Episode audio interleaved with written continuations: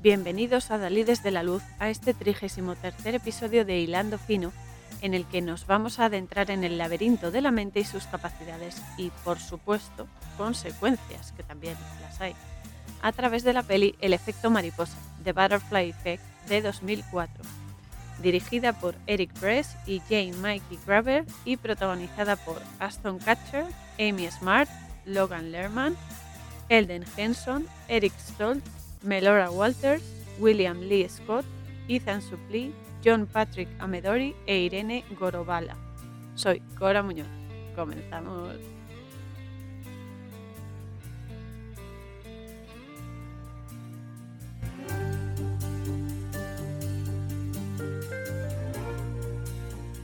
La mente, ya lo sabemos, es uno de los inmensísimos portales que poseemos para acceder a los múltiples mundos sutiles entre los que nos movemos constantemente, seamos o, no conscientes de ello.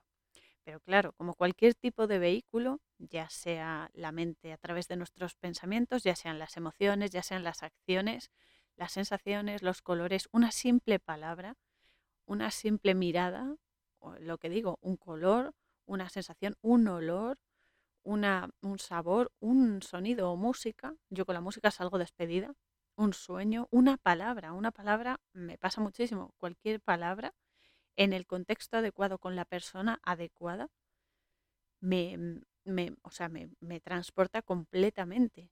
Es un, un, conductor tremendo, es un vehículo brutal. También luego están los más conocidos, ¿no? La oniromancia, la quiromancia, las bolas de cristal, los, las gemas, los oráculos. O sea, cualquier cosa Cualquier cosa puede ser un gran vehículo que te conecte con los mundos sutiles, que siempre estamos en ellos, pero a veces no somos conscientes. Lo que hacen estos vehículos es hacerte consciente de esa energía, de, ese nivel en el que estás, de ascender en ese nivel o a veces descendemos al bajo astral. Entonces, te hace consciente el vehículo. Es para lo que se utiliza, es un apoyo que te ayuda a saltar de nivel. Entonces, claro, cualquier tipo de vehículo, y aquí obviamente la mente es la gran protagonista, pues necesita combustible de calidad, cierta coherencia para su uso y su utilidad, porque todo mal gestionado o utilizado sobre todo en beneficio propio y egoístamente, únicamente va a provocar destrozo, desastres y mm, maldad, porque es eso, ¿no? Entonces, pero ya sea un don o ya sea una capacidad que tengas, cocinar, por ejemplo, es un gran vehículo. Hay mucha gente que entra en trance cocinando y demás, pero bueno, también necesitamos un gran conductor. Aquí somos nosotros, es la intención. El conductor es la intención, que sea capaz de utilizarlo adecuadamente para que no genere destrozos, sino que ayude a evolucionar, a crecer y a ascender, que es de lo que se trata. Porque aquí la élite, en esta Matrix, que a veces es muy densa y muy poco espiritual, lo utilizan, la mente la utilizan para manipular, además a distancia, ya no solo a través de la televisión, ya no solo a través de las noticias, de los medios, pelis, series, eh, anuncios, publicidad, en las fachadas, simbolismo, etcétera, sino utilizando ciertos procesos a distancia, bien dirigidos por una mente maestra, por así decirlo, o bien eh, a través de, acciones muy cercanas a nosotros. Entonces esto, todo esto hay que tenerlo en cuenta porque cuando tú sabes la parte negativa, la parte maligna, por así decirlo, la parte que no tiene santidad o no tiene pureza, la conoces y entonces sabes cómo contrarrestarla justo dándole la vuelta a esa polaridad. Es decir, tú puedes tener una acción negativa, pero si tú la transformas en una acción positiva que tú hagas, queda bloqueado el efecto maligno. Entonces la mente nos ayuda muchísimo porque la mente es el portal por excelencia que nos abre a otras naturalezas espirituales y energéticas. Y en esta peli me gusta mucho porque te lo meten ya desde el principio, sin vaselina, sin paños calientes, te lo sueltan tal cual, desde el título e incluso en la portada de, la película, porque aquí eh, nos introducen directamente en el centro, en el origen en el centro del laberinto, que es la mente, por supuesto. Además me gusta mucho verla así porque es eso, la mente tiene muchos recovecos, tiene muchas bifurcaciones y tiene muchísimas entradas y salidas que muchas tienen eh, el paso vedado. Entonces te obligan a rectificar a eh, dar marcha atrás y tomar otra vía para hacer lo mismo, ¿no? Para llegar a la comprensión esa. Por eso es un laberinto, la mente es un laberinto tremendísimo y a veces mm, bastante aterrador, a veces, no siempre, pero bueno, el caso es que, eh, bueno, yo también veo la mente, inciso, también veo la mente como un gran archivo, ¿no?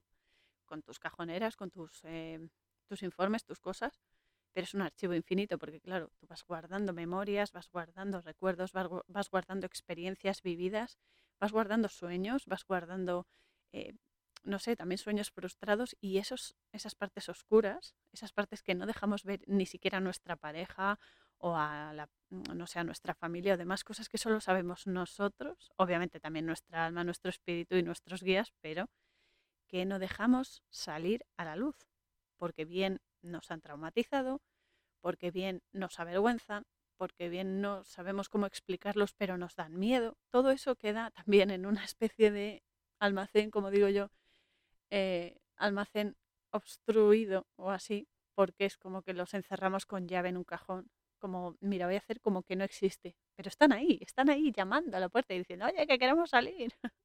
y son los que más lata te dan hasta que los reconoces y los solucionas. En este caso en la peli también se ve perfectamente a, a través de los personajes todas esas cosas oscuras.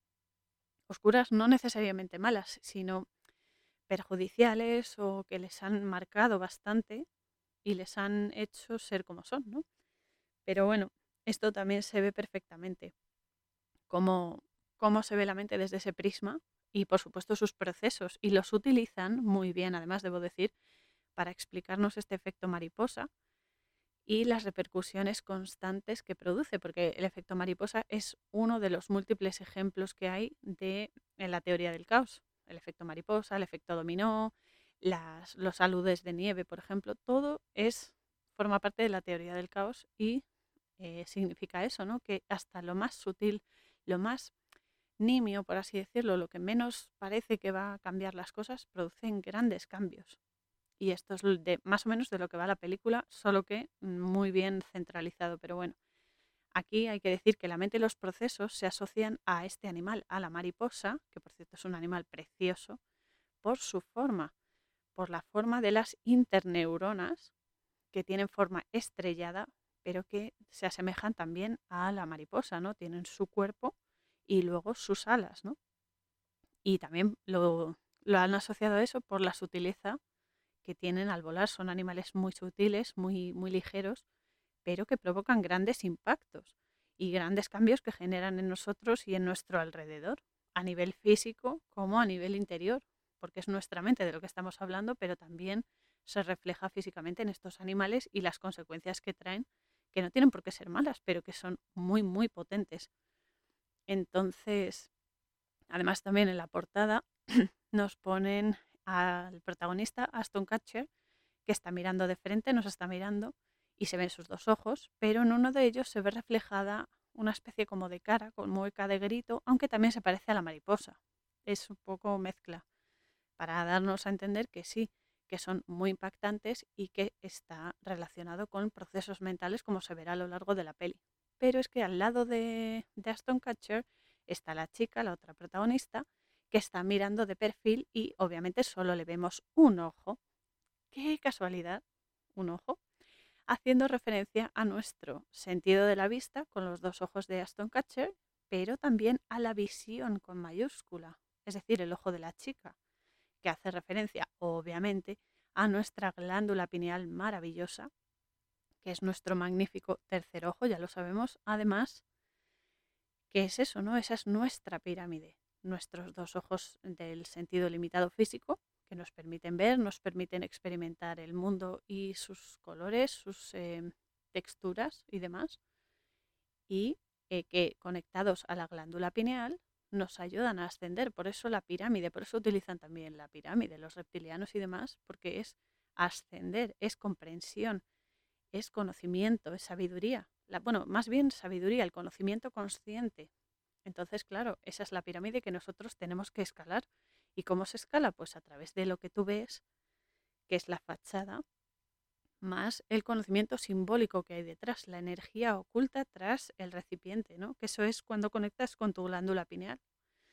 Y esa es nuestra pirámide. Así que nuestra pirámide tenemos que hacerla nuestra y hacerlo así para poder saber mejor, manejarnos mejor y bloquear el efecto negativo que quieren hacer con nosotros, que es la manipulación.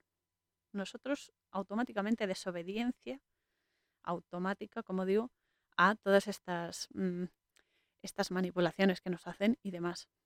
Ellos dicen una cosa, ay, mira, ya sabemos que nos dicen esto, vale, pues vamos a invertirlo. Vamos a hacer justo lo contrario porque nos están manipulando y lo que queremos es liberarnos, porque la información tiene que ser universal y libre. No se puede ocultar la información. Bueno, no se debe, porque se oculta a veces, porque eso implica que todos, o sea, que, que se libere esa información, que esté al alcance de todos, implica que podamos estar al mismo nivel, todos al mismo nivel, y ser más equilibrados. Se trata de llegar siempre al equilibrio. Y entonces por eso juegan con la mente, con nuestra pirámide y nuestros sentidos limitados de aquí de la, del holograma, más la visión con mayúscula plena e, e infinita, diría, porque la glándula pineal no tiene fin, siempre nos lleva más allá y cuando llegas al más allá hay otro más allá, siempre hay un nivel nuevo de aprendizaje y de, y de descubrimiento. Entonces esto nos lo sacan en la, la portada ya, pero es que además no solamente con eso, sino que nos ponen una imagen de una mariposa, que parece una mariposa monarca, pero que se ve con apariencia como de éter, entre éter y una imagen de radiografía, por ejemplo. Pero bueno, en la que si se aumenta el tamaño, para ver el detalle, se puede ver perfectamente que han destacado nuestros dos hemisferios cerebrales y que también parecen eh, como dos seres mirándose de frente. No me atrevo a decir que sean dos personas porque parecen Voldemort, para que nos hagamos una idea, pero se están mirando de frente, aunque, y esto es muy importante, están conectados y esa es la clave, porque estos dos seres enfrentados, aparte de ser nuestros dos hemisferios cerebrales, tienen una comunicación y esa es la clave, que comuniquemos nuestro el lado izquierdo con nuestro lado derecho, es decir, nuestra energía pasiva con nuestra energía activa, la luz, la oscuridad, el día, la noche, para que haya un equilibrio y siempre sea un flujo bidireccional, ¿no? Entonces aquí estos dos supuestos seres que se miran de frente están conectados porque esos dos seres enfrentados en principio somos nosotros mismos, nuestras dos partes, la parte más visible y la parte más oscura, es decir, nuestro espíritu y nuestro ego. Pero también representa una persona frente a otra. Pero en la vida, en la vida diaria no hace falta irse a un contexto súper elitista ni súper especial, no, no. En la vida diaria, o sea, tú con tu hermano, tú con tu pareja, tú con el vecino del quinto, tú con el panadero, tú con quien sea. Enfrentados en el sentido de uno frente al otro, no en plan opuestos o, discutiendo, no, simplemente uno enfrente del otro mirándose, pero estableciendo una conexión, una unión. Esto es lo realmente importante de la mariposa, que es la mente. La mente nos ayuda a establecer relaciones y conexiones con los demás, aparte de las emociones, por supuesto, pero concretamente ahora estamos en la mariposa, es decir, en nuestra mente, y es por eso que es tan importante, porque aparte, eh, es eso, una persona frente a otra, pero funcionamos gracias a las capacidades y la versatilidad de nuestro cerebro, ¿no? de nuestra mente. Tenemos en un hemisferio la parte más lógica, más matemática, más física, ¿no? más activa, y luego la parte artística y más simbólica, más, más etérica, por así decirlo, que es, em, es la más ligera, ¿no? por así decirlo, que es la que le da vida a eh, las acciones que se llevan a cabo a través de la lógica, las matemáticas y demás, ¿no? Entonces, solo uniendo esas dos eh, energías, esos dos hemisferios, tenemos una visión completa y muy, muy enriquecida de nuestra vida. Y esa unión, ese, ese eje que las une, no es otra cosa más que la glándula pineal. Nuestra glándula pineal que viene a ser en la representación de la mariposa el cuerpo que tiene la mariposa, que es lo que le da una, una presencia, un propósito y una dirección y que a su vez se mantiene equilibrada, se mantiene en el vuelo gracias a la colaboración de nuestras energías. Por eso les gusta tanto a los reptilianos y sus múltiples títeres, que aquí ya no me meto porque no salimos de aquí, que les encanta jugar con la dualidad y dividirnos a través de ella, establecer entre comillas bandos de, ay no, yo sé mejor porque tengo este color, ah no, yo sé mejor porque como esto o como lo otro, ah no, yo sé mejor porque me medico y tú no, o viceversa, me da igual. Eso lo que hace es matar la espiritualidad y matar la parte más importante de nosotros. Eso mata y aniquila el espíritu. Y es justo lo que no tenemos que permitir. Entonces ellos juegan con la dualidad porque sabe que les funciona. Eh, ¿Por qué es eso? Ellos quieren evitar que unifiquemos nuestras energías y nos, eh, nos completemos y que sepamos vivir de una forma mucho más sabia, mucho más energética, mucho más comprensible, más consciente, porque ellos lo que quieren es que seamos autómatas y mm, dirigirnos masivamente a un lado, masivamente al otro, según cómo se levanten ese día. Y ya está. Entonces esta es la razón de peso, de peso, pero pesado además, para unificarnos primero con nosotros mismos porque esto es muy importante. Tú dices, sí, sí, yo quiero ayudar a los demás, yo puedo ayudar a los demás, pero luego tu vida es un caos, tu vida interior estoy hablando, que luego la vida exterior es el reflejo de lo que tienes dentro. Entonces, primero hay que trabajarse a uno mismo, que esto no se soluciona de un día para otro, es un proceso y vas aprendiendo, es, recíproco, porque a medida que ayudas a otros, también recibes un feedback que te ayuda a reconstruirte a ti mismo y a descubrir, bueno, redescubrirte, mejor dicho, entonces, primero empezar por nosotros mismos porque automáticamente también nos va a unir, ¿no? A unir, a ayudar a unir más bien entre todos y cada uno de nosotros. Y eso es lo que hay que hacer porque la respuesta nos, da, nos la da esta peli también, como bien dice el enunciado de la teoría del caos, que es un enunciado universal que todos creo conocemos. También se ubica en la portada, nos lo ponen en plan eslogan, y es el simple aleteo de una mariposa puede desencadenar un huracán en el otro extremo del mundo. Y esto tiene varias lecturas, pero entre ellas quiere decir que un simple pensamiento, una simple decisión en la mente, la mariposa, ya, por muy pequeño que sea o muy supuestamente insignificante, ya va a desencadenar un gran cambio. El huracán es un gran cambio, o sea, una, una cosa que te impacta. No tiene por qué ser mala, todo depende de la intención, repito pero va a causar un gran cambio, una gran repercusión en el otro extremo del mundo, en el sentido de que ya no solo en ti, que también, sino en los demás, porque la energía se expande en ondas y boom, son como latidos, como boom, boom, y se expande, se expande, se expande, no se acaba. Esa es la historia que nos afecta a todos. Por eso todos somos uno. Y es eso, cada detalle, por insignificante que parezca, que nada es lo que parece, esto es otra máxima brutal y que conviene tenerla presente porque te ayuda muy mucho a mm, comprender algunas cosas en la vida.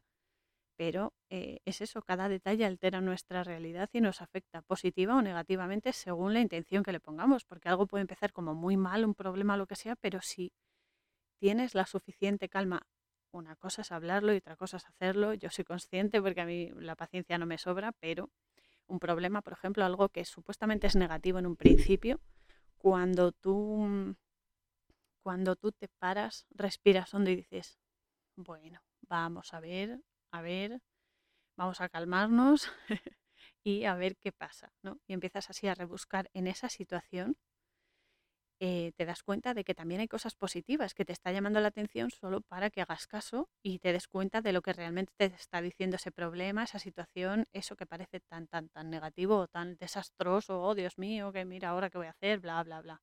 Que a mí hoy mismo me ha pasado grabando esto, que, que se me ha borrado todo, todo y he tenido que volver a grabarlo de nuevo. es tremendo. Y es eso, ¿no? Que no solamente estos detalles afectan a tu, realidad, tu, entorno, ¿no? sino que afecta a las demás realidades paralelas por las que vivimos, pero también a las de los demás. O sea, esto es un, es un, un infinito dentro de otro infinito, dentro de otro infinito. Porque es eso, las realidades paralelas, realidades alternativas y todo esto son constructos que van eh, solapados. Y es eso, ¿no? Nosotros aquí tenemos una línea temporal que tenemos que verla como algo lineal para no volvernos locos, pero mm, llegas a conclusiones al final que te ayudan a comprender ese solapamiento, ¿no? Porque presente, pasado y futuro, son lo mismo, son uno.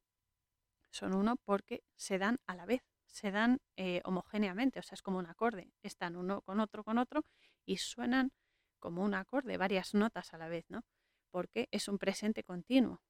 Tú, aunque tú ya sepas que has vivido algo, tuyo del pasado está pasando por ello ahora mismo.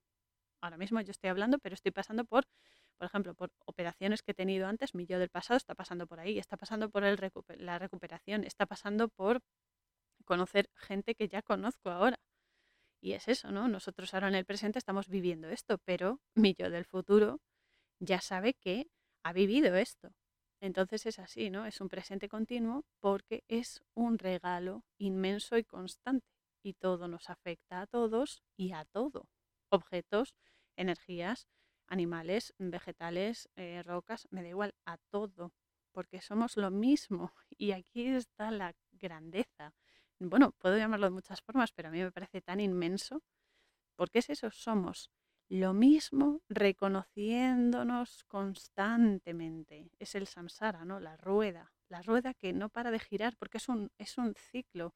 O sea, es, eh, es el infinito, es el infinito que no tiene principio y no tiene fin, porque está constantemente reconociéndose. Y eso es precioso, porque ahora mismo yo estoy hablando o sea, somos nosotros hablándonos todo el tiempo, pero como todos somos lo mismo, yo ahora mismo os estoy hablando, pero os estáis hablando vosotros a vosotros mismos, a la vez que yo me hablo también a mí misma. Y es así, ¿no? Cuando hablamos con otras personas, por eso lo de mm, eres el reflejo de otros y también los otros son reflejo de ti, porque somos lo mismo, la unidad hablándose, hablándose, reconociéndose, es que es tan tremendo.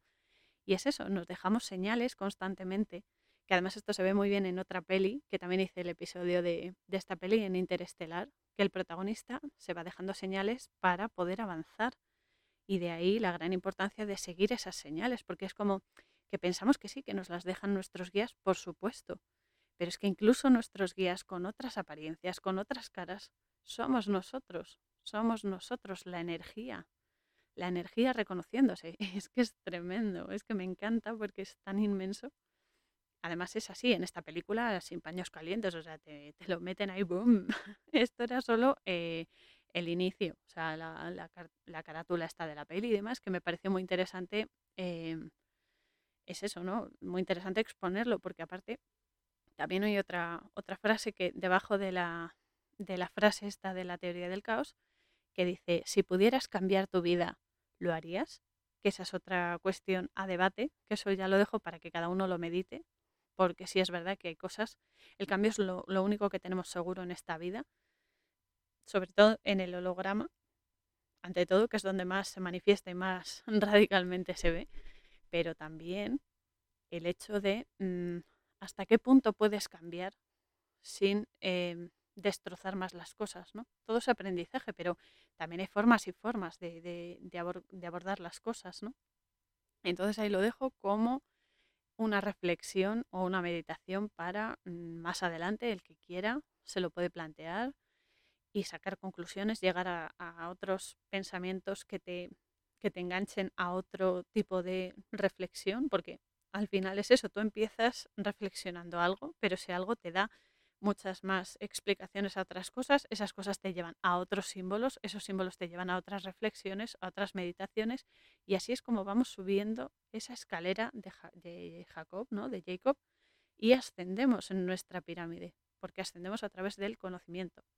Entonces aquí en la peli pues es un poco dura, yo lo sé, pero empieza ya calentita, porque comienza directamente en una escena en un despacho de una institución eh, psiquiátrica al que accede Evan. Evan es nuestro protagonista que está buscando sus famosos diarios y entonces según entra de golpe en el, en el despacho, pues bloquea la puerta con un sofá que, hay dentro también y eh, se mete debajo de la mesa del escritorio y deja un mensaje escrito en un papel por si su plan no sale como esperaba. Porque esto es un flashback que está teniendo Evan y en su presente. Y su única intención es salvar a Kelly, que es eh, su amiga de toda la vida y también le gusta y demás, pero empieza así, ya, desde el principio, boom, te sueltan la bomba. porque va a ser esto eh, lo que va a iniciar el hilo conductor.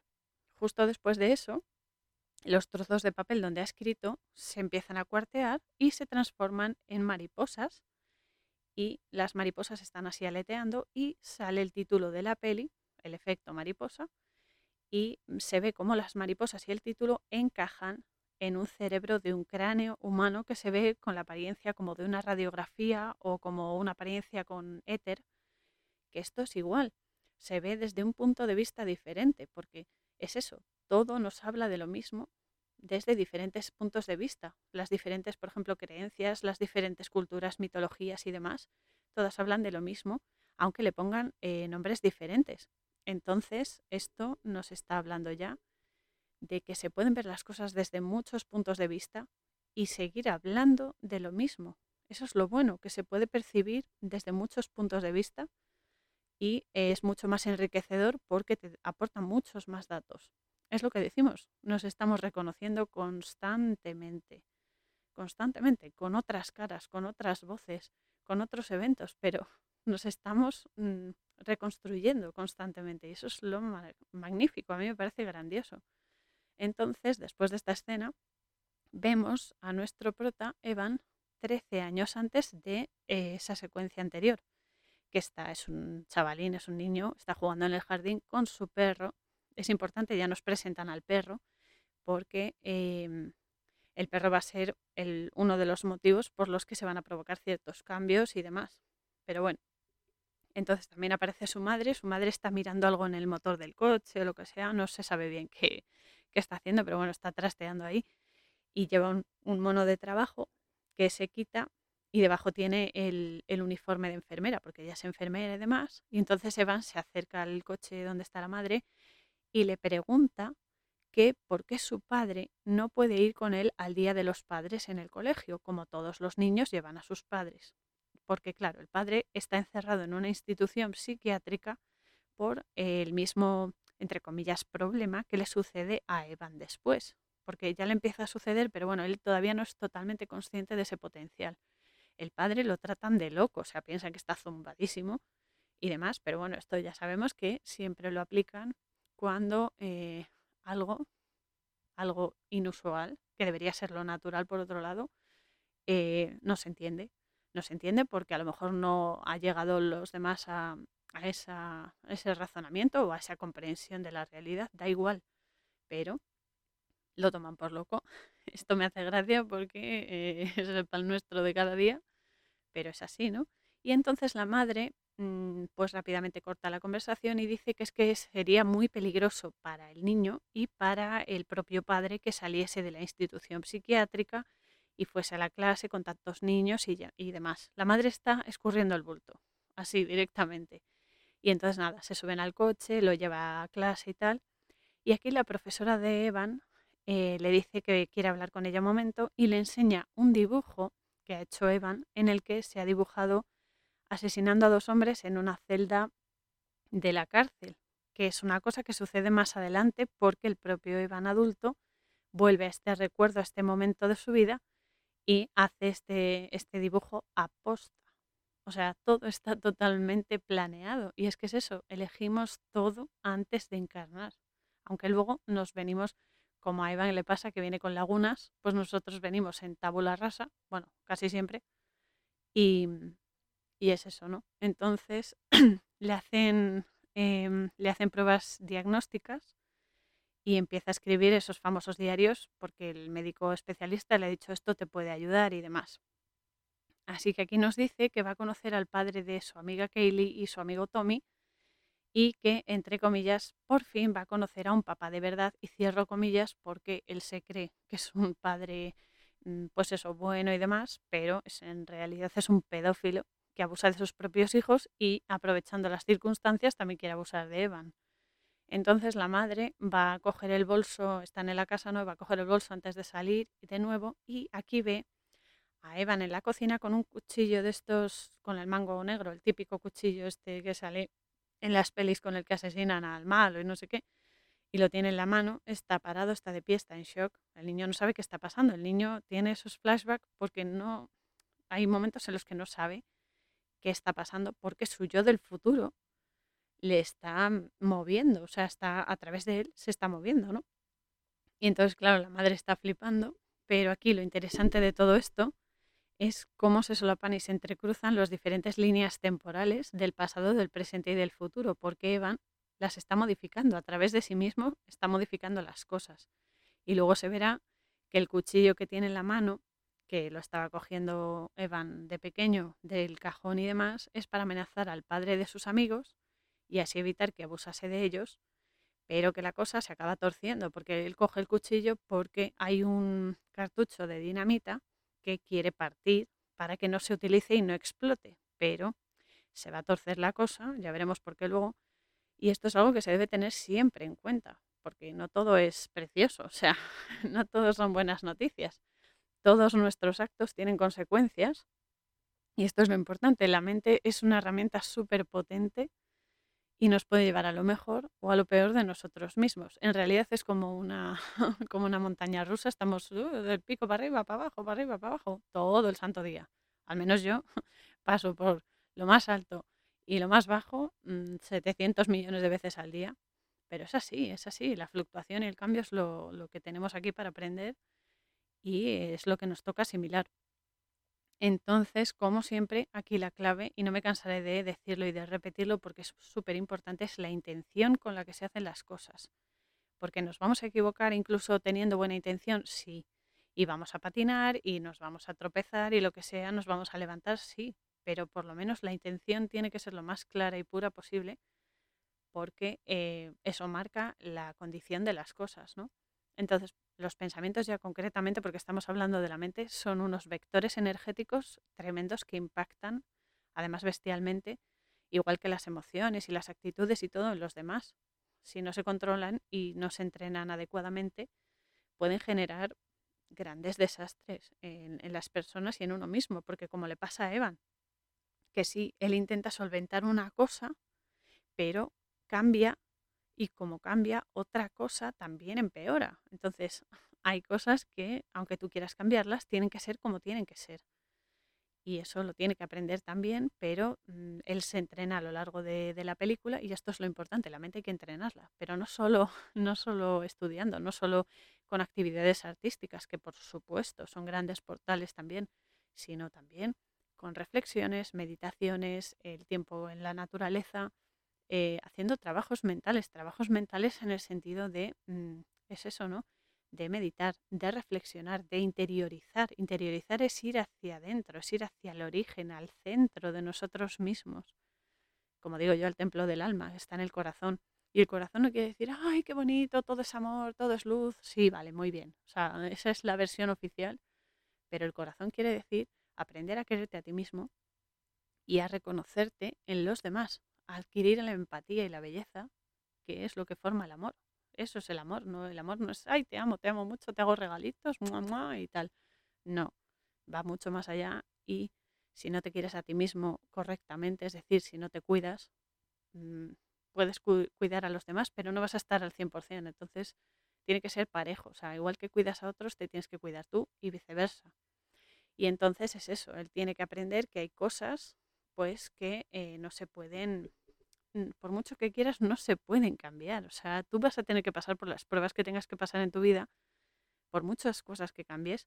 Vale, a lo mejor cambian las circunstancias, pero la situación va a ser la misma. Es como cuando crees que has superado algo y te vuelven a poner la misma situación para que tú compruebes si realmente la has superado. Te lo ponen en otras caras, en otras personas, en otra circunstancia que a lo mejor no tiene nada que ver con la primera vez que te pasó, pero te lo ponen para que tú sepas reconocerlo y una vez que lo reconoces, superas eso. Claro, que ya tienes 700 millones de cosas ahí esperando que, también las reconozcas, ¿no? Pero bueno, el caso es que la madre de Evan se lo lleva em, a casa de, de, los amigos, donde George, George es el padre pedófilo este, y le dice que es que van a grabar una peli de Robin Hood y que Evan es el protagonista. Pero claro, la hija es supuestamente Lady Marian y como se ha casado con Robin Hood, pues tienen que besarse y tienen que hacer eso que hacen los mayores y tal, mientras él graba. Pero claro, le dice, pero tienes que hacerme un súper, súper favor, no sé qué. Dice, tienes que mantenerlo en secreto, porque así actúan los pedófilos.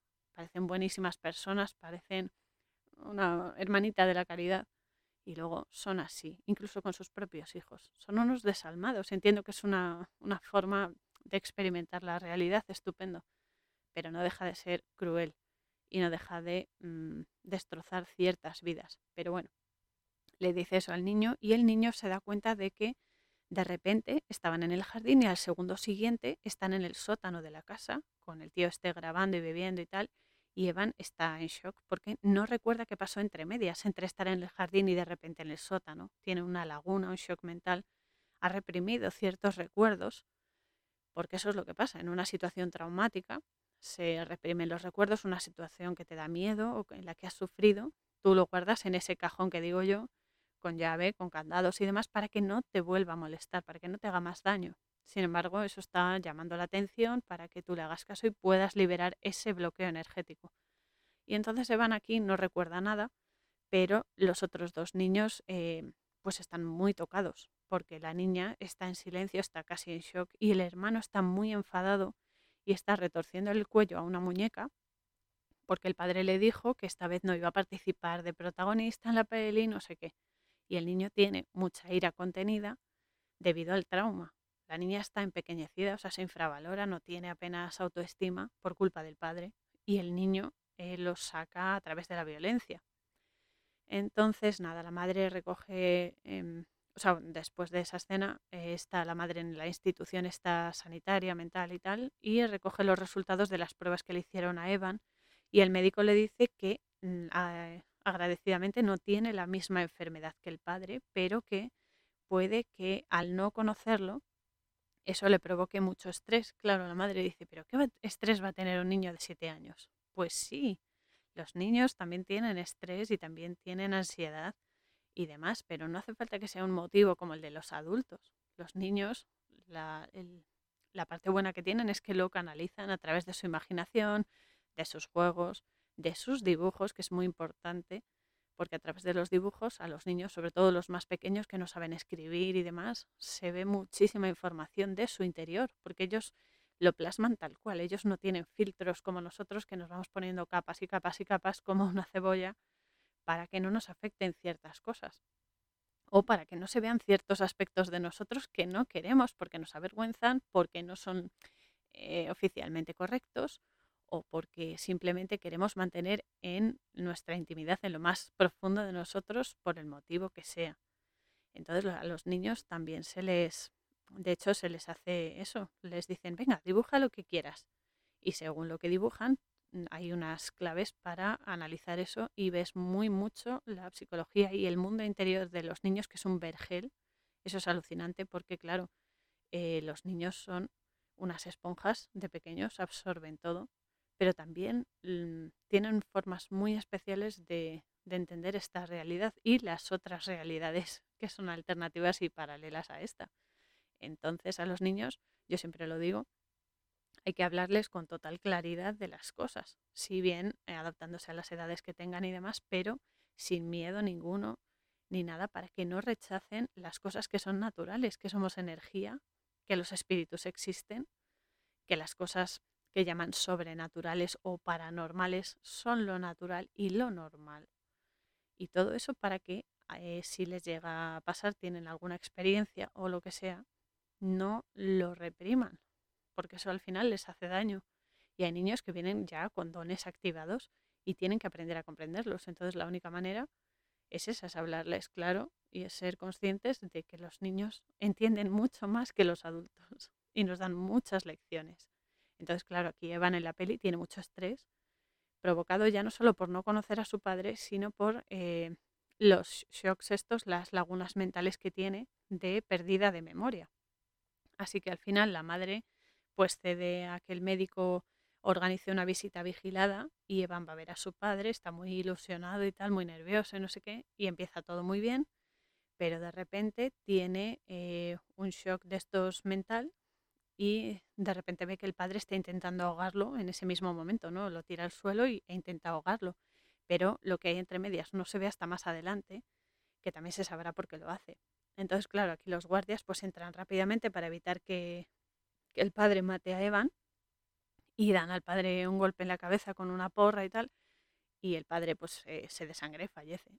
y van al, van al eh, entierro y demás, y después nos hacen otro salto temporal, seis años después de ese momento, y nos sitúan en el sótano de la casa de, de George, el pedófilo este, y están allí Tommy, su hermana Kaylee, está Evan también, que están fumando todos cigarrillos y tal, y dibujando, Evan está dibujando a la chica y tal, y están pasando el tiempo también con otro chavalín que se llama Lenny, que también va a tener mucha relevancia aquí, porque eh, Tommy está, mm, está buscando en el sótano, así muy urgentemente algo, y encuentra un cartucho de dinamita en un bote y les convence para volar alguna cosa con él.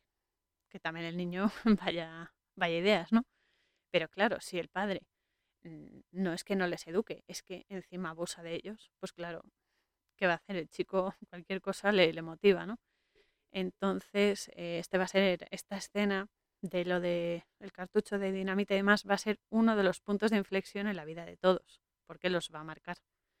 Entonces aquí van a, se van fuera, ¿no? Y van al, al, buzón de una casa, estos típicos buzones de Estados Unidos, ¿no? Que tienen, que son una maqueta en miniatura de la casa a la que pertenecen, ¿no? Y están ahí enfrente del buzón y eh, convencen a este chico, a Lenny, para que meta el cartucho encendido en el buzón de la casa.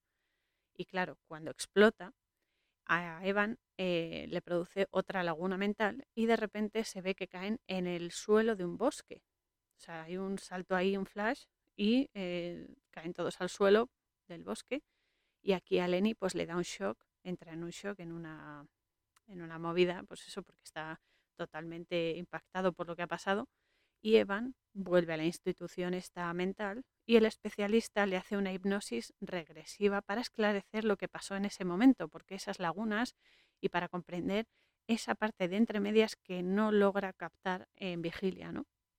Entonces, eh, está en la hipnosis, él está en ese momento, está viviendo ese momento y en, esta regresión, Evan ve que llega un jeep rojo, llega ahí a la parte donde están ellos del buzón y demás, y eh, es cuando empieza a alterarse durante esta visión y empieza a temblar y ve cómo se produce la explosión del buzón porque se le ponen los ojos en blanco y entonces empieza a sangrar y entonces eh, aquí se acaba la visión porque él ya no puede, no puede ver más. Entonces el terapeuta lo que hace es eh, de 10 a 0, le dice vas a despertar. Y entonces empieza a sangrar y demás y no consiguen más información porque va recuperando trozo a trozo. Entonces tiene que darse tiempo. Porque van a reprimido eso. Entonces le dicen a Evan que eh, tiene problemas eh, psicológicos porque reprime recuerdos, obviamente son los recuerdos traumáticos de, su vida, aunque puede volver a ellos a través de los diarios de su infancia que ha ido escribiendo desde los siete años, pero también posee la gran capacidad, que por cierto esto tenemos la capacidad todos nosotros, a veces está latente, a veces se despierta, a veces son despertares puntuales y a veces son ya constantes. Lo que hay que hacer es entrenar eso, pero con conciencia. Y tiene esta capacidad de alterar los hechos en su pasado de forma que en el presente también se hagan diferentes, aunque muchas veces no como él espera, porque las cosas se van a dar como se tengan que dar. Por mucho que tú modifiques, sí, se van a adaptar a esa modificación, pero lo que tengas que pasar lo vas a pasar en esa realidad alternativa como sea. Entonces, eso es lo que le frustra, que como nos frustramos todos de cuando mm, queremos o ponemos los medios para que una cosa salga y luego sale como tiene que salir y ya está. Pero bueno, en la siguiente escena, la madre de Evan los lleva al cine, a Evan y a, a Kaylee y a Tommy. Y entonces eh, han quedado para ver la peli, una peli que todos conocemos, Seven, que está protagonizada por Brad Pitt, eh, Gwyneth Paltrow y Morgan Freeman que creo que todos a estas alturas hemos visto, o casi todos, y que hace alusión a los siete pecados capitales. Entonces, Evan, según están entrando hacia la sala y demás, eh, les pregunta a los dos chicos qué, qué pasó realmente con el tema del buzón, porque claro, él sigue teniendo ahí esa laguna que no sabe por qué, pero eh, no le dicen nada. De hecho, Tommy hasta lo arrincona en la pared y le dice, no vuelvas a hablar de esta mierda. Y entonces pasan a ver la peli pero la chica, Kaylee, pues sale, sale justo cuando sale la escena en la que eh, están viendo en la peli la víctima, la víctima del pecado capital de la gula.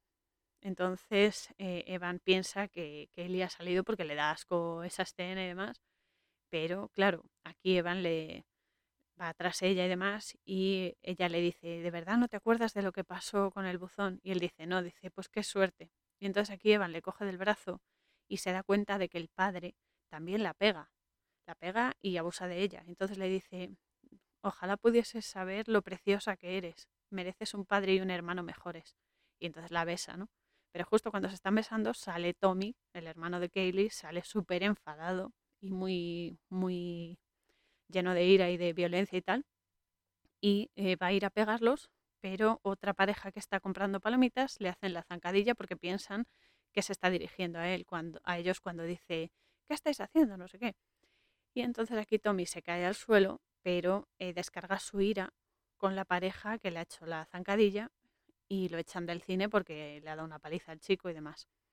Entonces la madre de Evan ve en las noticias el tema del buzón, cómo explotó, que no se sabe perfectamente lo que pasó y demás, y también lo del cine, y le dice a Evan que se van a mudar a otro sitio a vivir y demás. Entonces Kaylee y Evan van a buscar a su amigo Lenny, que justo ha regresado de la institución psiquiátrica donde lo internaron para recuperarse tras la explosión de esos shocks que ha tenido, que además le han dejado marcado ya, y eh, consiguen que salga y se van los tres por ahí a dar una vuelta y demás, y se van al desguace de coches al que siempre van, y ven que Tommy ha hecho una hoguera y ha metido al perro de Evan en una bolsa que está rociando con gasolina porque le quiere prender fuego al perro para hacer daño a Evan por besar a su hermana.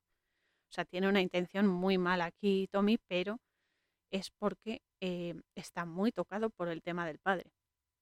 Entonces, cuando se acercan, Tommy coge un madero bastante grueso y pega a su hermana, la deja inconsciente en el suelo y también le da un golpazo a Evan para que no lo detenga. Entonces Evan consigue, incorporarse y se lanza de nuevo contra él, pero aquí tiene otro bloqueo mental y de repente despierta en el suelo lleno de heridas y ve que Tommy ha quemado a su perro y que Lenny ha entrado en shock de nuevo, tiene otra crisis. Y entonces Evan y su madre pues se mudan. Y justo cuando están saliendo con el camión de la mudanza, llega Kaylee corriendo y lo único que le da tiempo a Evan es enseñarle un mensaje escrito en su cuaderno a Kaylee por la ventana diciéndole que volverá por ella. Y de ahí pasamos a otro salto temporal en el que se ve a un Evan ya adulto, siete años después de ese momento, que además ahora es estudiante de psicología y está en medio de una investigación sobre la pérdida de la memoria a través del estudio del comportamiento de unos gusanos. Que esto es muy bueno porque esto también es un mensaje muy positivo y es que todos los problemas, todas las enfermedades o, mm, no sé, todos los síndromes que tengamos y demás, nos sirven primero de aprendizaje, porque es un aprendizaje brutal y lo digo yo que llevo 34 años aprendiendo de, mm, no me gusta llamarlo enfermedad, pero, pero bueno, por ponerle un nombre, porque em, te ayuda a dar visión a tus a partes de ti que ni siquiera sabías que tenías y a la comprensión. Y la mente empieza a trabajar en ello, porque la mente puede modificar la energía que compone hasta los átomos más pequeñitos del tejido celular y puede reconstruir y reordenar las células que una enfermedad o una dolencia o lo que sea son células desordenadas, es decir, mm, agrupadas mal. Entonces eh, la mente también nos sirve para esto. Y es eso, cualquier síndrome que tengamos, cualquier enfermedad, cualquier fobia, miedo, lo que sea, te ayuda a superarlo cuando investigas, cuando ves las posibilidades que tiene y cuando descubres cómo te mejora a ti ciertas actitudes ante ello, ciertas prácticas mentales, ciertas prácticas energéticas y cómo eso también puede ayudar a los demás. Por eso, si alguien sabe algo sobre alguna técnica, pero ya sea holística o no, es eh, siempre para compartirlo, porque la información es de todos y de lo que se trata es de ayudarnos entre todos para mejorar, porque todos somos lo mismo. Entonces, si uno mejora y enseña a otro a mejorar, mejoramos todos. Entonces, aquí Evan hace eso. A través de su trastorno de pérdida de memoria, a través del estudio de estos gusanos, quiere eh, aprender cómo funciona para corregirlo y también porque eso puede ayudar a más personas que le pase algo parecido o lo mismo. Entonces aquí, en la habitación del campus, también conocemos a Thumper. Thumper es su compañero de habitación del campus, que además esta peli la vi hace nueve años por primera vez y, me gustó mucho porque, porque es eso, ¿no? Actor este que hace de Thumper salía en la serie esta de los Power Rangers, pero la buena, la buena, la original, la de los 90, que es buenísima. Y yo la veía todos los días puntualmente a las 5 de la tarde merendando en mi casa, porque me encantaban los Power Rangers. Obviamente me tragué todo el primado negativo, pero también me, me entretuvo y me enseñó también valores importantes. O sea, no todo es malo. Pero bueno, luego también hay que diseccionarlo y ver, como siempre digo, hay que conocer la parte negativa para mm, bloquearla con lo, o sea, con lo positivo. Potenciando lo positivo, bloqueas lo negativo, porque no le dejas espacio a lo negativo. Y me hizo gracia porque el compañero de habitación de Evan en la universidad, Thumper, es este, este actor que, que además era muy gracioso en la serie. Y nada, entonces comparten habitación en el campus y esa noche salen a un pub juntos eh, a jugar al billar y a celebrar porque eh, Evan lleva ya bastantes años sin lagunas mentales. Y eso es un logro porque cuando tú ves que llevas cierto tiempo, sean meses, sean años, sea lo que sea, que no tienes esa dolencia o que no te afecta de una enfermedad, de un síntoma, lo que sea, obviamente hay que celebrar esas cosas, porque eso también da energía positiva y eso también refuerza el efecto sanador que tienes en tu interior. Entonces, entonces es eso, no se van a celebrarlo al pub y no sé qué, y están jugando al billar y demás, pero hay unos niñatos, bueno, niñatos, no son niños, son universitarios, pero estúpidos, que empiezan a meterse con Zamper porque Zamper es gótico y va así, pues eso, con su, con sus, eh, su estilo, su pelo raro y sus cosas, pero se meten con él y pues eso, lo ridiculizan por ser diferente, que vale, te puede gustar más o menos el estilo que lleva, pero Mm, se meten con él por meterse con él porque se creen súper mega guays. Ya sabemos, los niñatos estos de, universidad que van ahí de, de, dioses por la vida. Y entonces Tamper eh, rompe, un, bastón de estos de billar, un, un taco, y eh, los pone en su sitio, ¿no? Les mete un poquito de miedo y demás. Y mientras Evan, que estaba conociendo a una chica y demás, hablando con ella, pues sube a la habitación con la chica que obviamente se van a liar y demás, pero ella descubre que tiene debajo de la cama una caja llena de los diarios que ha estado escribiendo Evan desde los siete años. Entonces la chica pues como que es un poco cotilla y demás y se pone ahí a mirar los diarios y le dice a Evan que le lea un poco. Pues no sé por qué le sale así, pero le sale así y ya está. Y entonces Evan dice, bueno, vale. Y empieza a leerle un recuerdo y claro, en ese momento entra en trance súbitamente y regresa a ese momento de su vida y ve que Tommy en el, en el desguace, entonces ve que Tommy em, está ahí eh, acondicionado, porque va a quemar al perro, ha condicionado a Lenny para que no abra la cuerda del saco donde está el perro, mediante el trauma, porque le dice, como abras la cuerda, mato a tu familia. Claro, eso al chico le, le deja paralizado completamente, ¿no? Porque no quiere, que, no quiere que el perro se salve, él quiere quemar al perro de Evan para hacerle daño. Entonces Evan despierta en su cama donde aún está esta chica sentada y le dice, tranquilo, que solo ha sido un sueño. Y el otro se queda como, claro, solo un sueño, no me digas. porque es eso, es eso. Aquí hay cosas súper importantes, porque es eso, tú cuando tienes ese detonante, sea una lectura como el del diario, sea como he dicho antes, una palabra, un olor, un sonido, música, o sea, a mí la música me, despide, vamos, me catapulta al trance o un montón de cosas, o sea, cada uno un, aroma, y las, yo qué sé, las líneas de la mano, o sea, da igual, da igual el, vehículo, pero cuando está el detonante y se activa, es inevitable, o sea, vas eh, automáticamente, o sea, no lo, no lo puedes parar, a menos que tengas mucho control de ti mismo, pero además hay cosas que aunque quieras parar esa canalización o como lo quieras llamar, no puedes, no puedes porque si tienes que saber el mensaje lo vas a saber sí o sí, te guste o no. Esa es la historia. Entonces, esto le pasa, claro, la chica está flipando, se cree que ha sido solo un mal sueño y demás, o que le está tomando el pelo y tal, pero el caso es que Evan, cuando vuelve de, de esta regresión a sus recuerdos y demás, la deja ahí tirada la chica en la cama, como esperando ahí sentada, como diciendo, ella se queda como diciendo, ¿y este de qué va? y eh, coge el coche y conduce de nuevo al barrio de su infancia para ver a Lenny, porque claro, se ha dado cuenta en la visión que Lenny está mal.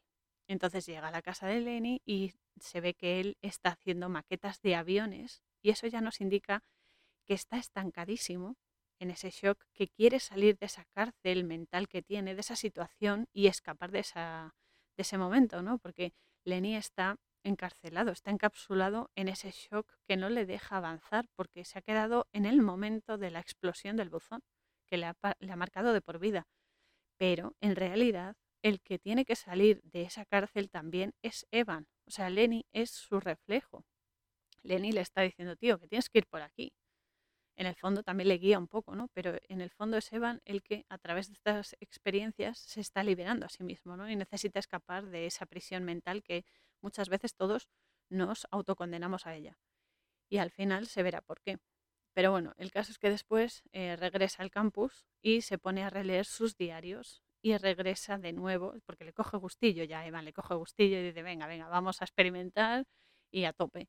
Entonces eh, coge los diarios y regresa al recuerdo del buzón, en el que recupera otra parte, otro trocito de ese recuerdo, que es cuando ve aparecer un jeep rojo en el que va una mujer con su bebé. Entonces la mujer va haciéndole monerías al bebé y demás, van a entrar en la casa, pero de repente la mujer se acuerda de coger las cartas y se acerca al buzón con el bebé y el buzón explota.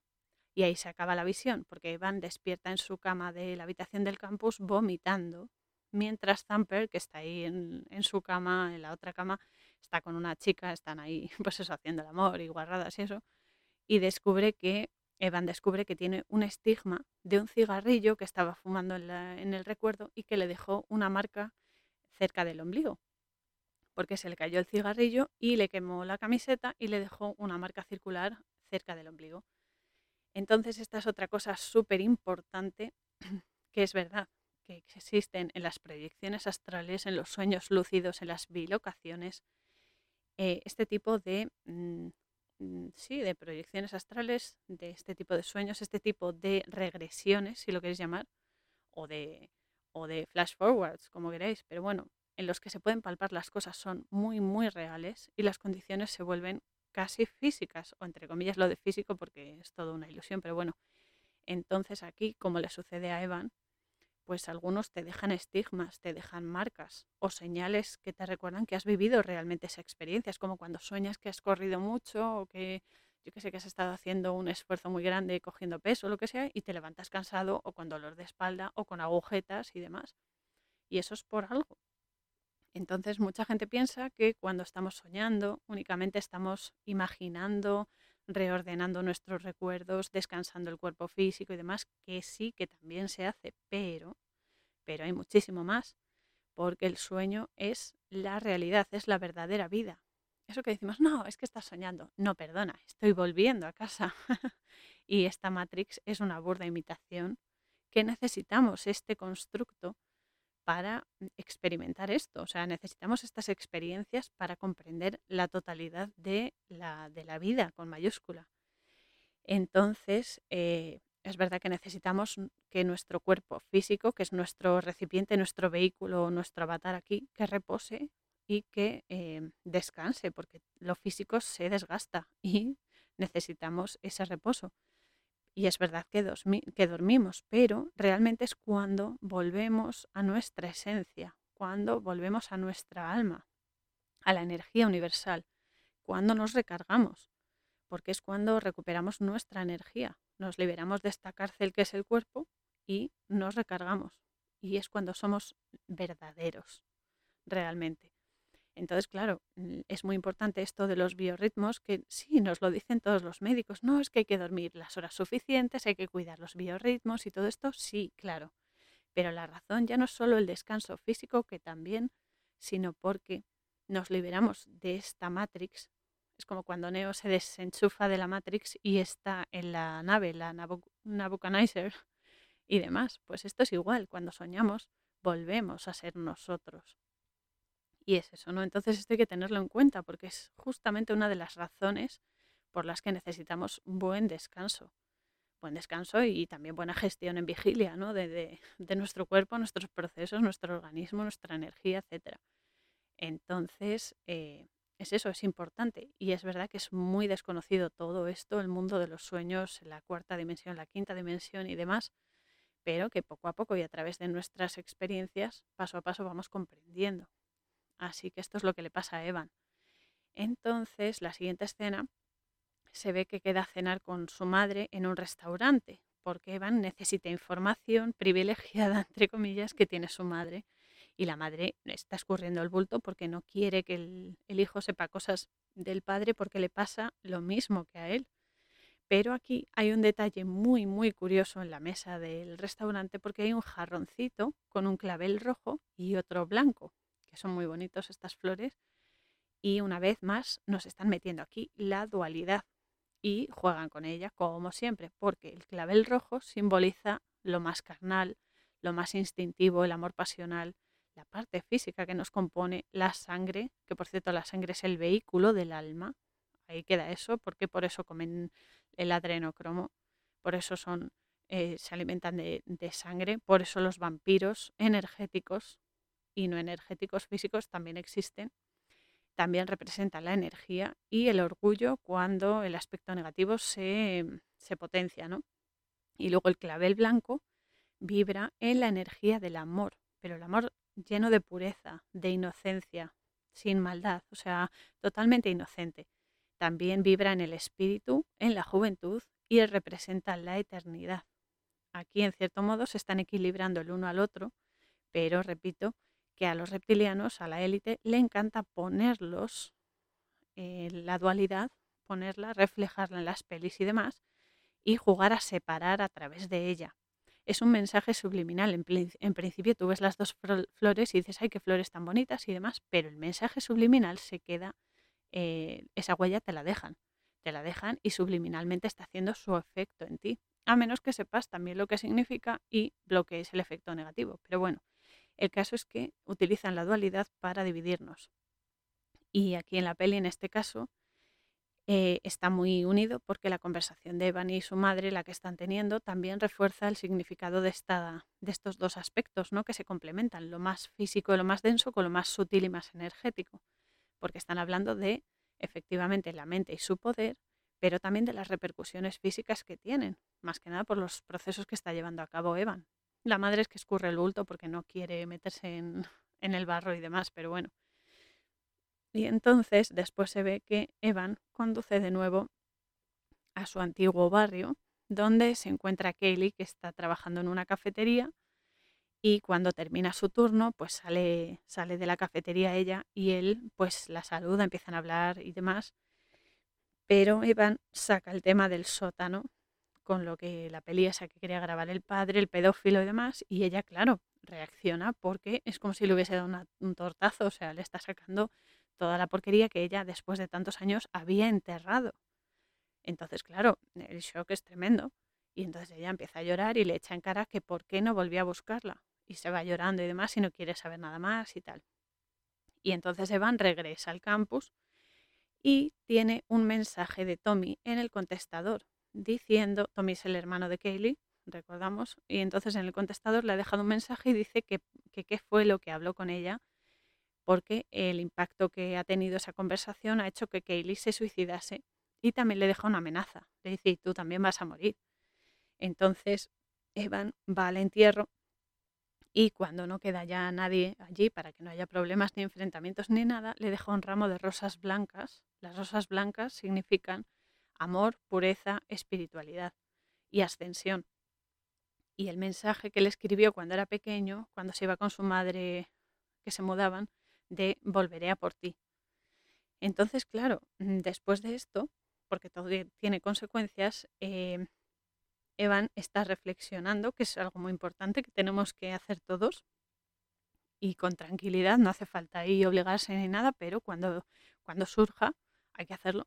Entonces se plantea a sí mismo y hace, esta, hace este enunciado, ¿no? Dice que si puede crearse cicatrices a través de los recuerdos, también puede sanarlas. Él tiene el poder. En el fondo nosotros tenemos el poder. Lo que pasa es que necesitamos saber gestionarlo.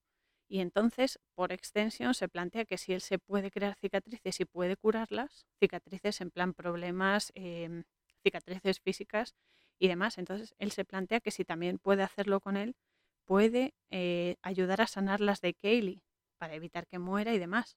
En esto le lleva a volver al recuerdo em, del momento en el que el padre de los niños quería grabar la escena esa pedófila y demás. Y aquí le pone, como ya sabe lo que hay, eh, Evan le pone las pilas a George, que es el padre pedófilo, para que deje de abusar de la hija y discipline a su otro hijo para que no sea un, violento, ¿no?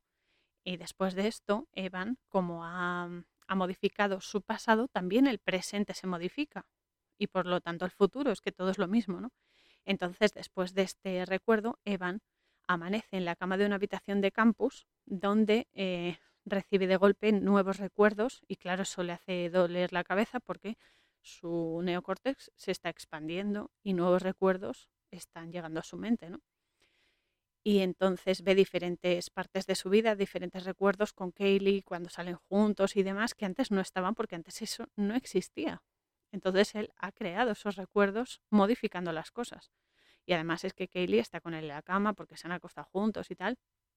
Y Evan aquí se pone a sangrar porque eh, es eso, ¿no? Los cambios que se producen en su cabeza pues le provocan hemorragias. Y entonces va al baño a lavarse. Y como no, de nuevo nos meten la dualidad con el suelo del baño ajedrezado blanco y negro.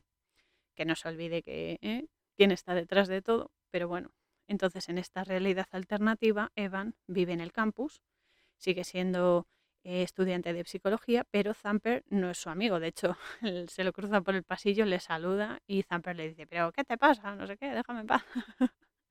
pero sí es verdad que aquí en esta, en esta versión alternativa, pues eh, sí, sí, es amigo de los eh, estúpidos estos que se metieron con el con Zamper en el pub, en la otra realidad y demás, que son los auténticos capullos con los novatos, Evan también, que esta es otra cosa que nunca entenderé, eso de porque es tu primer año en la universidad y demás, y eres el novato, te vamos a hacer la vida imposible, te vamos a hacer pruebas mm, vejatorias y que te van a, ridiculizar y demás, que te van a bajar no solo la vibración, sino tu autoestima y demás, solo para mm, resarcirnos y creer que tenemos poder y que somos elitistas y que, y que somos perfectos y que mandamos y bla, bla, bla. Entonces, bueno, esto nunca lo entendí, pero es la estupidez que tienen los americanos, pues bueno. Entonces Evan pues lleva a Kaylee a una cena que le han preparado los novatos, eh, todo, todo lo que es la mesa, la decoración y tal. Y él, pues claro, se pone romántico y le dice que se ha dado cuenta de que quiere pasar toda la vida con ella y demás, la está besando, pero de repente aparece uno de los estúpidos estos y le dice que le han destrozado el coche. Y entonces él sabe que ha sido Tommy porque le ha dejado el collar del perro en el, espejo retrovisor. Y entonces Kaylee le dice aquí que es verdad que su padre nunca la tocó, pero que eh, se resarció con, con, su hermano Tommy y lo ha hecho ser como es. Y entonces se lía porque Tommy se enfrenta a Evan y Evan empieza, no se controla, se vuelve un salvaje, empieza a pegarle, pegarle, pegarle y se lo carga.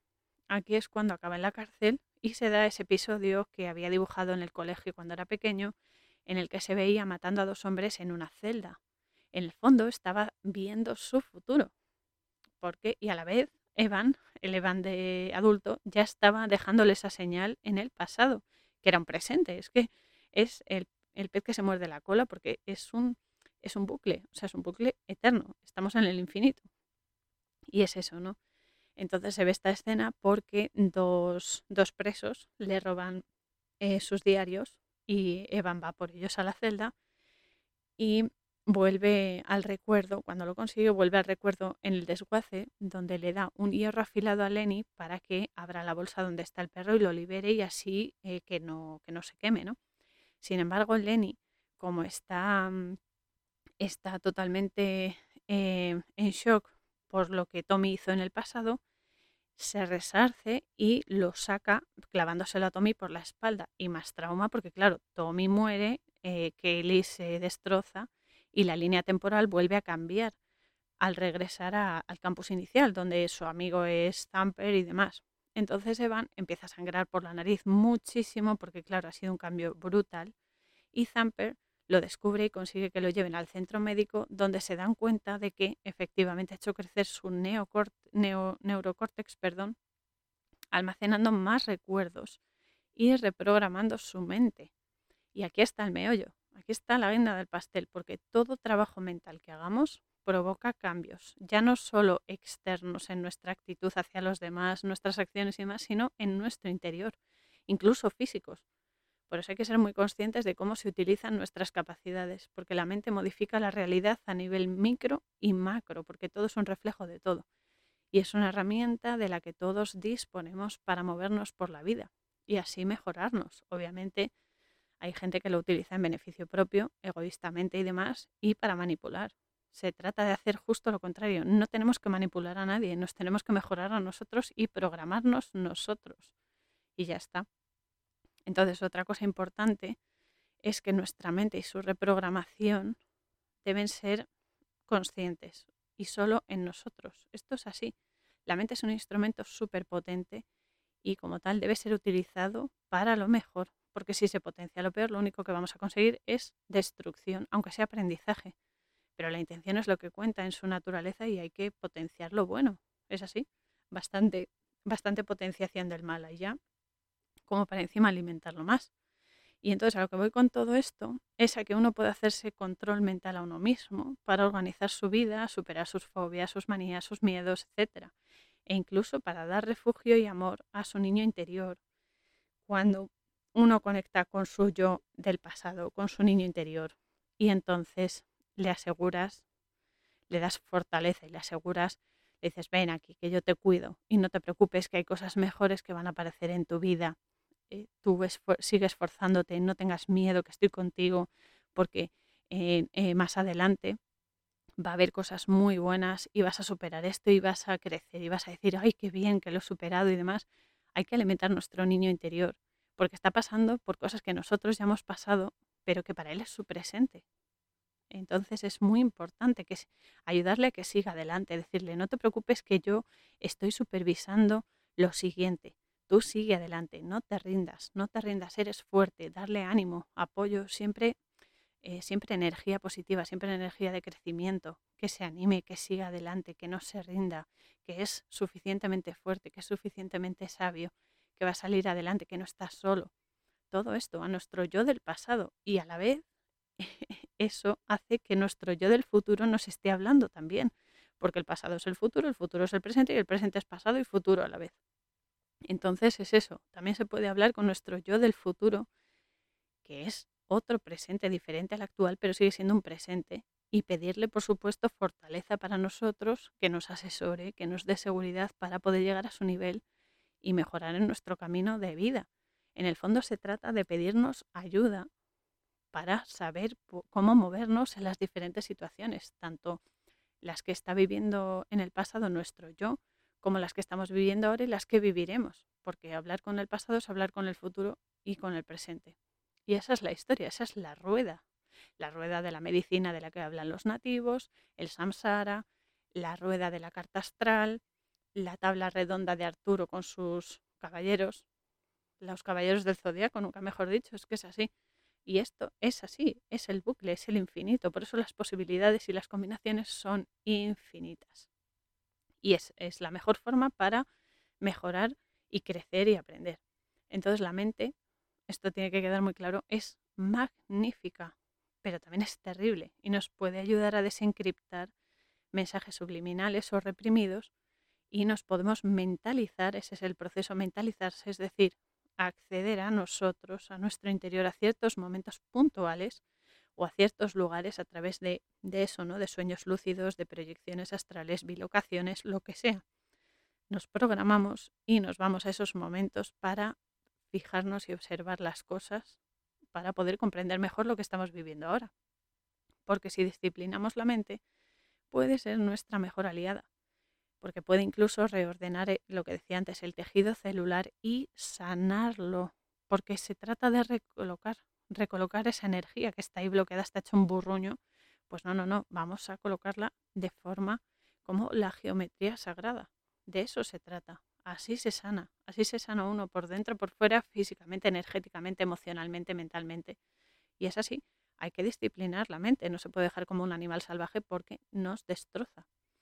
Pero eh, es eso, hay que, hay que ser consciente y concienciarse. Entonces aquí Evan en la peli consigue modificar su pasado y como bien se ve en la peli, eso modifica por extensión su presente y su futuro en base a esos cambios que, va introduciendo, ¿no? Así que cuando el especialista le comenta a su madre los cambios que ha tenido en la mente, de ese crecimiento del neurocórtex y demás, Evan se excusa y le roba la tarjeta identificadora especial que tienen los terapeutas y tal para poder acceder a la habitación de Lenny, que tiene cerradura de estas digitales y tal. Y aquí Lenny le dice que es él quien debería estar allí metido por lo que pasó con el buzón y demás, porque Evan en el fondo sabía que pasaría algo grave si le daba ese hierro afilado a Lenny. Además se lo confiesa que sí que lo sabía y entonces las consecuencias son para Lenny cuando deberían haber sido para Evan. De ahí la relevancia de pensar bien las cosas antes de decidir o llevarlas a cabo. Y luego Evan decide entrar en el recuerdo de la visita a su padre al centro psiquiátrico y aquí nos meten un inmenso primado negativo, aunque obviamente ya hemos visto que no es el único porque esto está petado como todas las pelis. Em, y nos lo meten en la conversación que tiene Evan con su padre, porque él le dice a Evan que no puede jugar a ser Dios, aunque tenga ese don, ese potencial.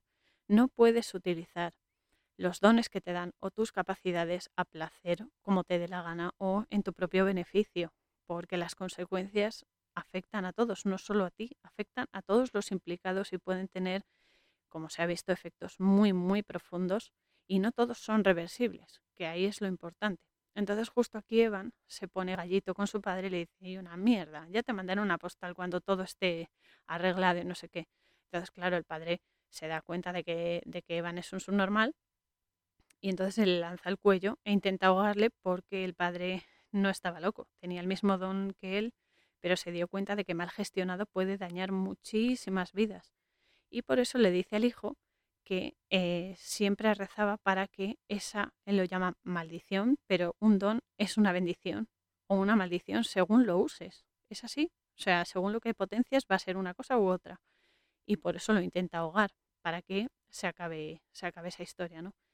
Entonces aquí aprovecho este primado negativo tan tremendo y tan suculento para recomendaros como siempre el canal de YouTube de mi queridísimo Enrique Pérez, que se llama Exponiendo la Verdad, donde encontraréis información de primera sobre la manipulación audiovisual que nos meten en pelis y series, sobre todo, aunque también en noticias, publicidad, etc. Y a través de la experiencia que tiene Enrique, de su sabiduría, su empatía y su paciencia siempre, también a bloquear los efectos adversos que tiene este primado negativo, también el condicionamiento que nos meten, las disonancias cognitivas y demás historias que son mañas que tienen para manipularnos, pero que gracias a Enrique vais a poder eh, mejorar la calidad de vuestro aprendizaje y crecimiento y aprender a bloquear su, su efecto negativo, ¿no? Y pues eso, que os lo recomiendo porque eh, a mí personalmente me ha ayudado muchísimo. Yo ya había despertado muchas cosas, pero muchas otras, muchos detalles, que en los detalles está la esencia, se me pasaban por alto y ahora, ahora casi, casi es un hobby, ¿no? Ves una peli y dices, vamos a ver por dónde nos la quieren colar. Venga, hagan sus apuestas, pues es igual. Así que os, os recomiendo exponiendo la verdad muchísimo. Y a ti, Enrique, te mando un besito muy grande y, es eso, entonces tenéis material de sobra, así que adelante con ello. Y volviendo a la peli, Evan eh, regresa de este recuerdo que ha tenido y conduce de nuevo a su antiguo barrio en busca de Kaylee. Va a la casa del padre del pedófilo y le remite el padre a un piso que tiene ella y demás porque Kaylee, del impacto que tuvo la muerte de su hermano, se hizo prostituta por la muerte del hermano de Tommy a manos de Lenny cuando le clavó el hierro se ha afilado, porque Evan, eh, en cierto modo, lo permitió. Entonces, cuando ve a Kaylee, intenta explicarle todos los procesos por los que ha pasado para llegar a ella, para mejorar las cosas, pero ella no le cree porque está tan, tan aburrida y desesperada ya de la vida que pasa de todo. De hecho, lo ridiculiza, pero sin querer o queriendo, o como decía el chavo del 8, sin querer queriendo, le sugiere que salve la vida de la señora con el bebé donde explotó el, buzón para así evitar todo ese daño causado. Y Evan, pues decide hacerlo y em, vuelve a su campus y echa de la habitación a Zamper y a su novia, los echa ahí con el edredón medio enrollado y se mete en ese recuerdo.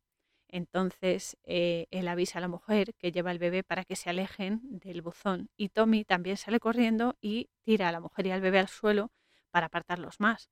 Pero el buzón estalla e impacta en Evan. Entonces hay consecuencias para Evan. Aún así, despierta en su habitación del campus y ve que Kaylee y Lenny estaban acostados en la otra cama y que él tiene amputados los antebrazos y las manos por la explosión, porque todo tiene consecuencias. Y entonces le da un ataque, empieza a gritar, empieza a sangrar y demás, empieza a temblar, porque claro, nuevos recuerdos se están añadiendo a su mente y más espacio intracraneal se genera en él, ¿no?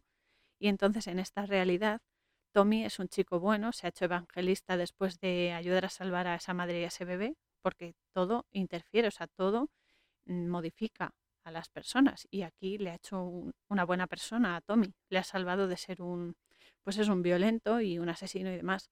Lenny está con Kaylee, son novios, y Evan, claro, le pregunta a ella si piensa alguna vez en ellos dos, ¿no? En que hubiese funcionado y demás. Ella le dice que sí, que él fue la primera persona que le importó de verdad en la vida y que por eso decidió quedarse con su padre a vivir, a pesar de saber cómo era, a pesar de que abusaba de ellos y demás, en lugar de irse con su madre para poder estar cerca de Evan. O sea, fue un sacrificio tremendo el que hizo Kaylee y Evan empieza a comprender las cosas, pero claro, empieza a comprender que el origen de la causa de todo lo que le pasa es él, es el mismo. Entonces, aquí es eso, nuestras elecciones marcan los siguientes pasos que vamos a dar en, nuestro camino de vida, ¿no? Y la decisión que llevó a Evan a modificar el pasado le ha llevado a este momento que debe aceptar su situación, ¿no? Porque es, es la que es y ya está. Sin embargo, él pues intenta ahogarse en la bañera y Tommy lo salva y lo lleva a ver a su madre, la madre de Evan, que está ingresada por cáncer de pulmón, porque claro, cuando él entró en, entró en, eh, o sea, explotó el buzón y demás, y se le amputaron los brazos y demás, empezó la madre a fumar, a fumar, a fumar, y le entró un cáncer de pulmón galopante.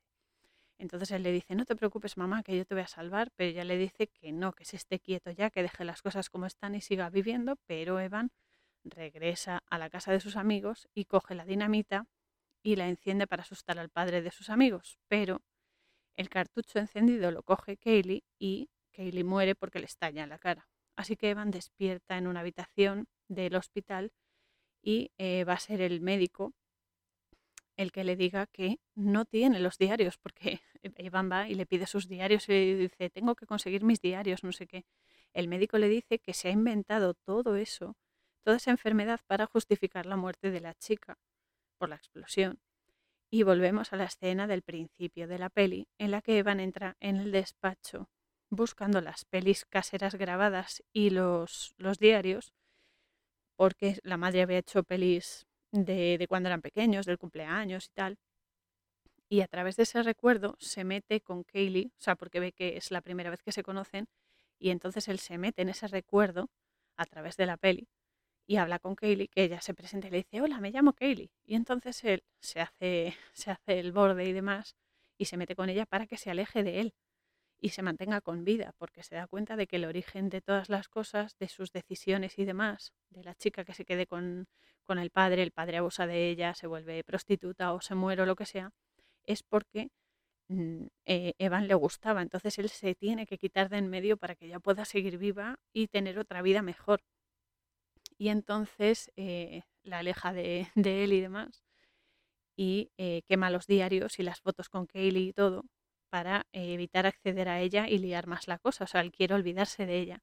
Y finalmente hay otro último salto temporal, ocho años después de ese momento, y Evan y Kaylee se ve que, bueno, Evan sale del trabajo y va por la calle y se cruza con Kaylee, que va con un traje de falda y chaqueta blanco y tal, y se cruzan por la calle y parece que se reconocen, por lo menos Evan sí la reconoce a ella, pero siguen su camino. Evan decide dejarla marchar porque sabe y recuerda lo que puede pasar si se vuelven a cruzar y se vuelven a liar y tal.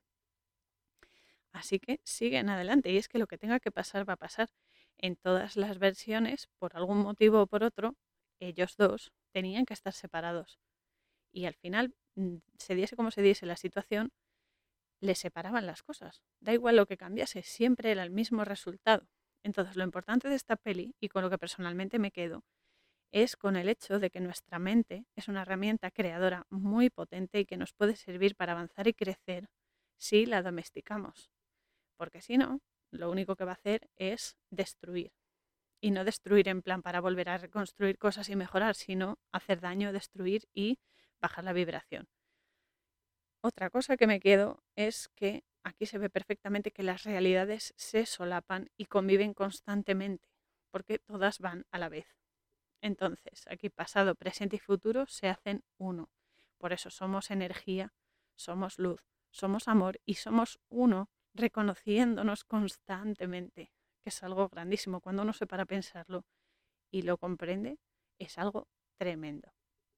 Y es eso, son un presente constante, un regalo constante y lo vivimos todo el tiempo.